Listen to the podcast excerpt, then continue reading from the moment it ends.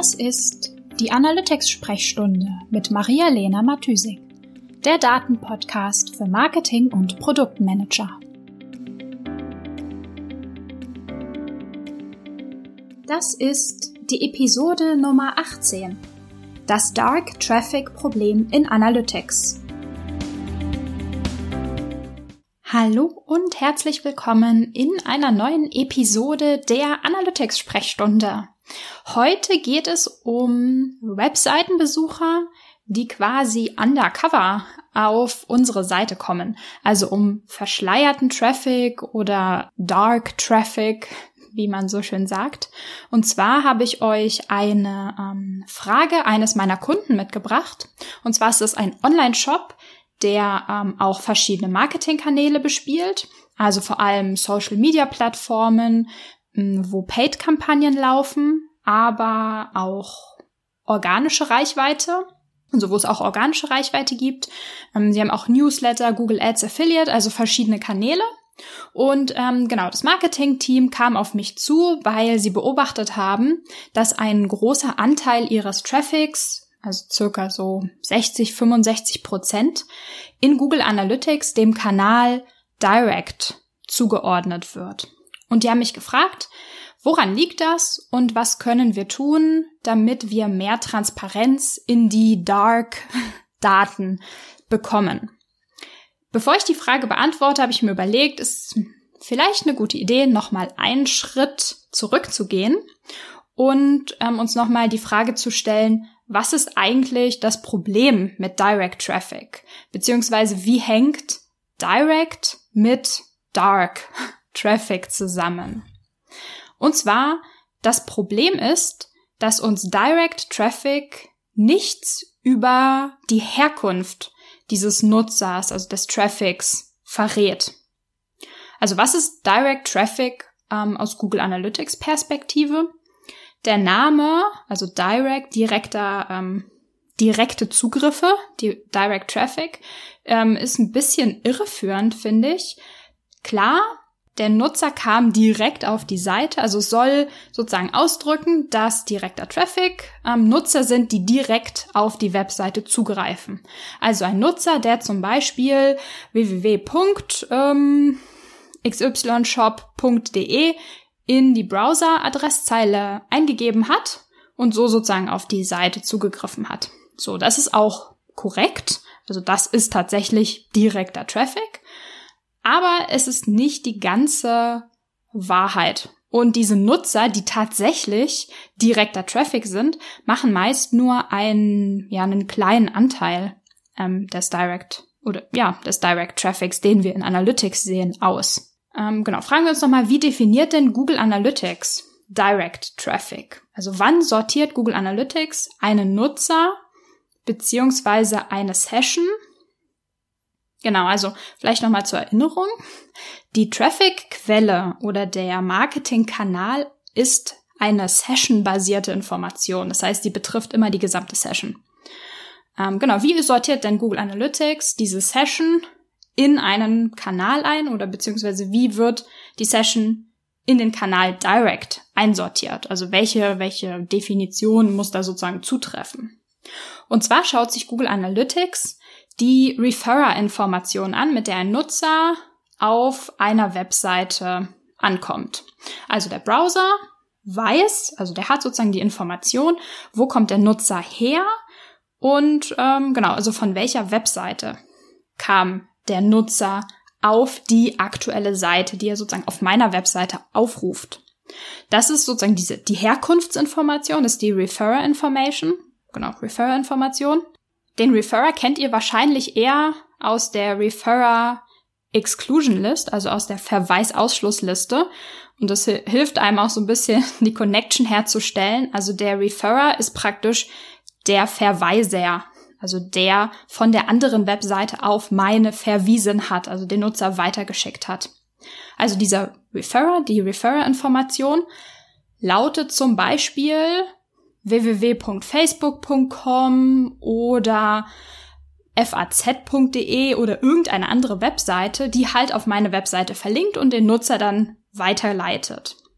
Manche von diesen ähm, Referrern erkennt Google Analytics automatisch und also es, Google Analytics weiß zum Beispiel, dass Facebook ähm, oder www.facebook.com eine Social Media Plattform ist und würde diese Session dann auch als Social klassifizieren.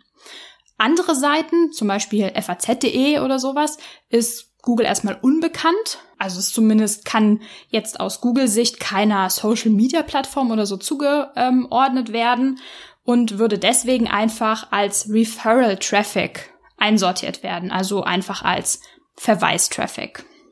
Und die, also jeder Traffic, der jetzt ohne irgendeine Herkunftsinformation ankommt, also auf der Seite, auf unserer Webseite ankommt, ist für Google Analytics Direct Traffic.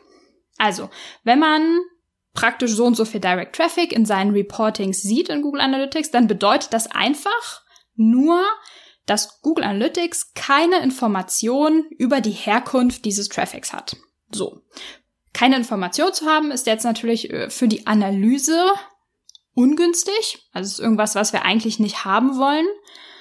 Aber auf der anderen Seite ist es natürlich auch ganz normal, weil es einfach auch echte Nutzer gibt, die unsere Webseite direkt eingeben, zum Beispiel, weil sie die Brand kennen, ähm, schon im Kopf haben, dass sie genau in diesem Shop was kaufen wollen. Ähm, deswegen hört man, liest man auch relativ oft, dass ähm, Direct Traffic, also wenn, zum, wenn man zum Beispiel eine Steigerung ähm, des Direct Traffics über einen Zeitraum sieht, dass der dann häufig auf Branding-Kampagnen oder ähm, Branding-Aktivitäten zurückgeführt wird. Das ist, also kann man diskutieren, ob man das so argumentieren kann oder nicht. Ähm, was man auf jeden Fall ähm, beachten muss, ist, dass wir natürlich nur den echten direkten Traffic in unserem Google Analytics Direct Traffic Marketing Kanal sehen wollen und allen anderen Traffic dem jeweils richtigen Kanal zuordnen möchten.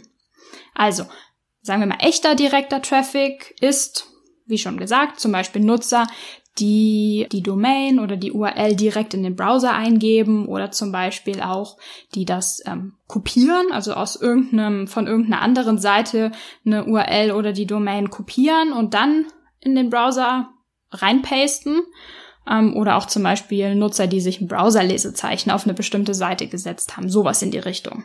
So, dieser Traffic hat natürlicherweise keine Herkunftsinformation, die er senden kann oder die er mit, mitnehmen kann, weil er eben keine echte Herkunft hat. So. Darüber hinaus kann es aber auch vorkommen, dass der Nutzer seine Herkunftsinformation, also die Referrer Information, auf dem Weg von der verlinkenden Seite auf unsere Seite verliert. Also die wird gelöscht. Wann kann das passieren? Ja, das ist ein bisschen schwierig rauszubekommen. das Problem beim Debugging, ähm, ja, ist ja immer, ist immer das, dass Informationen, die nicht da sind, auch nicht analysiert werden können. Wenn wir also sehen, uns fehlen die Informationen, ist natürlich echt schwer rauszufinden, wo und warum die verloren gegangen sind. Ähm, es gibt aber ein paar Ansatzpunkte, genau, die man sich anschauen kann, die man in Betracht ziehen kann. Nicht alle lassen sich immer auch von uns beeinflussen. Also wenn man feststellt, okay, das ist ein Problem, kann das sein, dass man es einfach nicht lösen kann. Aber immerhin weiß man dann, dass es eine, eine Möglichkeit ist. Genau, im Großen und Ganzen gibt es relativ viele Möglichkeiten, warum Referrer-Informationen verloren gehen können und warum Traffic plötzlich als Direct Traffic ankommt, obwohl er tatsächlich eine Quelle hatte. Ähm, genau, und ich habe ähm, mal drei oder vier, mal schauen, rausgepickt, die, auf die ich jetzt ein bisschen näher eingehen möchte, weil ich die häufiger sehe und ähm, das wichtig finde, genau, sich das näher anzuschauen, wenn man sieht, man hat sehr viel Direct Traffic. So, die erste Möglichkeit ähm, ist, sag ich mal, technischer Traffic. Also zum Beispiel Bots, Spam, Ping Traffic. Der kann den Direct-Anteil sozusagen am Traffic erhöhen. Nicht jeder Spam-Traffic wird das tun. Also nicht einfach immer, wenn man Spam auf der Seite hat, ist das auch gleich Direct Traffic. Es gibt ja auch Referrer Spam. viele Spammer möchten ja durch die Referrer-Information ähm, praktisch auf sich aufmerksam machen, so der dieser Referrer-Spam. Ähm, dann natürlich nicht. Genau, mir fällt gerade ein, es gab auch eine Episode zum Spam-Traffic, wo ich da die unterschiedlichen Spam-Arten ähm, nochmal ausführlich erklärt habe. Lasst mich kurz überlegen. Ähm, ich mal kurz nach. Das war die Episode 4. Also wenn ihr wollt, könnt ihr euch das nochmal anhören. Genau, und diesen technischen Traffic, den ähm, können wir ausschließen. Also die können wir zum Beispiel über den Hostname identifizieren und ausschließen, weil diesen Traffic wollen wir sowieso nicht haben. In dem Fall ist das ja gar nicht, sag ich mal, falsch gelabelter oder irrtümlich gelabelter ähm, Direct Traffic, sondern einfach Traffic, den wir gar nicht wollen. Das heißt, der muss sowieso raus. Die zweite Möglichkeit, ähm, warum Referrer-Informationen verloren gehen oder warum wir plötzlich Direct Traffic sehen, der eigentlich gar keiner ist, ähm, ist ein unsauber implementiertes Tracking. Und zwar, wenn ihr auf einer Landingpage, zum Beispiel von einer Kampagne, kein Google Analytics Tracking implementiert habt, dann wird Traffic, der über diese Seite ähm, kommt, also dessen Landingpage das ist, ebenfalls als Direct Traffic eingeordnet. Denn der Nutzer, also der Nutzer kommt auf diese Landingpage an wird dort nicht erkannt, also wird dort nicht getrackt. Und dann von dieser Landingpage, wenn er zum Beispiel einen Button klickt oder irgendwie weiter navigiert, wird er auf eine weitere Seite weitergeleitet, wo dann der am Google Analytics Code zum Beispiel implementiert ist. Und jetzt verweist, also jetzt ist praktisch diese erste nicht getrackte Landingpage die Herkunft des Traffics auf unsere Seite und da wir ähm, in aller Regel unsere eigene Domain in der Referral Exclusion List, in der Verweisausschlussliste stehen haben, wird dieser Traffic dann zu direktem Traffic, ohne dass wir das eigentlich wollen. Also immer darauf achten, Analytics oder Tag Manager, je nachdem, womit ihr arbeitet, muss immer auf allen Seiten drauf sein. Und es passiert echt ständig, dass das irgendwo mal nicht beachtet wird. Die dritte Möglichkeit, ja, das ist jetzt wahrscheinlich so ein bisschen mit der der Punkt, warum ähm, oder der Faktor, warum Traffic mit einer Herkunft irrtümlicherweise als Direct Traffic gelabelt wird. Und zwar ist das mobiler Traffic, der aus einer App auf eure Webseite geleitet wird. Also zum Beispiel, ähm, genau so ein typischer Fall sind Facebook, Post oder Social Media im Allgemeinen, paid oder organisch, ist eigentlich egal. Viele Nutzer, also viele, genau, viele User nutzen die App, wenn sie irgendwie unterwegs sind, so Facebook zum Beispiel mobil, finden dann einen Post spannend, interessieren sich dafür, klicken drauf und werden jetzt aus der Facebook App weitergeleitet auf die Webseite und dabei gehen die Referrer-Informationen verloren und sie kommen als Direct Traffic an, beziehungsweise haben keine Referrer-Information und Google Analytics labelt das Ganze dann als Direct Traffic. Also, alles, was aus einer App auf eure Seite verlinkt, verliert Referrer-Informationen. Das sieht man auch super deutlich. Also zum Beispiel bei diesem Kunden, den ich jetzt, äh, der mir diese Frage gestellt hat mit dem Direct Traffic, habe ich äh, mal in den Daten nachgeschaut. Und zwar habe ich mir im Reporting die Landing Pages angeschaut, die diese Direct oder direkten Zugriffe ähm, verzeichnet haben. Und da konnte man es super schön sehen, dass diese Landing Pages, A, waren das klassische Produkt Landing Pages, also worauf dann auch klassischerweise Werbung geschalten würde oder die in, in Posts dann eingebunden wären. Und man hat super gesehen, dass genau diese dieser Direct Traffic, also dieser starke Anstieg, sag ich mal, in einem bestimmten Zeitraum passiert ist. Und das war dann halt genau der Zeitraum, in dem die Kampagne auf dieses Produkt gelaufen ist.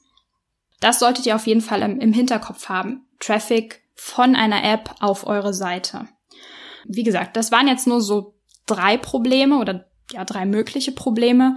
Es gibt auch noch andere Ursachen, weswegen die Refer-Informationen verloren gehen können so mit der Klassiker oder eigentlich eher so ein Ex-Klassiker, würde ich sagen, ist, dass ähm, Verlinkungen von HTTPS verschlüsselten Webseiten auf eine nicht verschlüsselte, also nur eine HTTP-Seite keine Refer-Informationen mitgeben. Also wenn eure Seite noch nicht HTTPS verschlüsselt ist, dann ist die Wahrscheinlichkeit hoch, dass ihr sehr viel Direct Traffic seht, wenn sozusagen Nutzer von einer verschlüsselten Seite zu euch kommen. Das ist aber meiner Meinung nach eher veraltet, weil wer hat schon noch eine nicht verschlüsselte Webseite? Genau, außerdem gibt's noch so, sag ich mal, so ein paar Randeffekte, würde ich das vielleicht nehmen, äh, nennen. Also manchmal gibt's zum Beispiel, wenn man Redirects auf der eigenen Seite hat, kann es sein, dass durch das Redirecten Refer-Informationen verloren gehen. Ähm, es gibt auch ein paar URL-Shortener, die praktisch nicht Tracking-kompatibel sind und auch die Refer-Informationen verlieren. So.